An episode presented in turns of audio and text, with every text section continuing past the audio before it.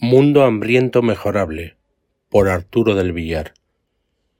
Como mínimo, 1.231 personas duermen al raso en las calles de Barcelona, según el último recuento realizado por la Fundación Arres la noche del 15 de junio del 2022.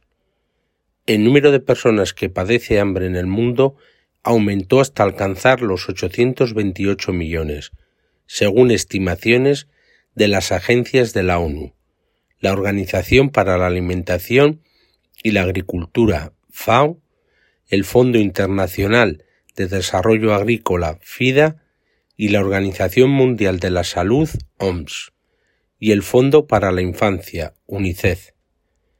Arriba parias de la tierra, en pie famélica legión, atruena la razón en marcha, es el fin de la opresión. Una estrofa de la Internacional. ¿Cuántas organizaciones para investigar el hambre? Con lo fácil que resulta padecerla en nuestras carnes. Los políticos nos dicen que resulta inevitable, porque pierden las cosechas catástrofes naturales, o los vientos o las lluvias, suma de fatalidades. Nunca los amos del campo les parecen responsables. Los señoritos que viven contentos en las ciudades y van al campo de caza tantos cotos incontables. Para los vientres rellenos la tierra es un lujo amable, que les da su beneficio por razón de vasallaje.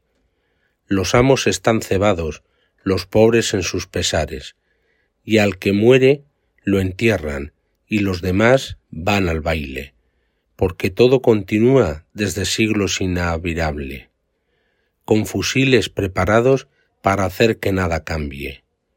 Siempre es así, pero un día brillará como un mensaje la estrella roja en promesa de que ya no habrá más hambre, con trabajo para todos, porque nacemos iguales, sin pobres, ricos ni amos en un mundo mejorable, bajo una sola bandera a la humanidad albergue, patria común liberada, paraíso interminable, y un sol rojo iluminando la historia que entonces nace. Arturo del Villar, poeta republicano. Allá va la republicana, ondeando libertad.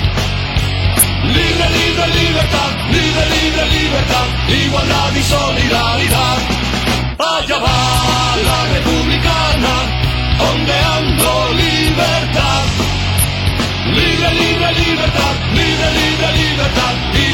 solidarietà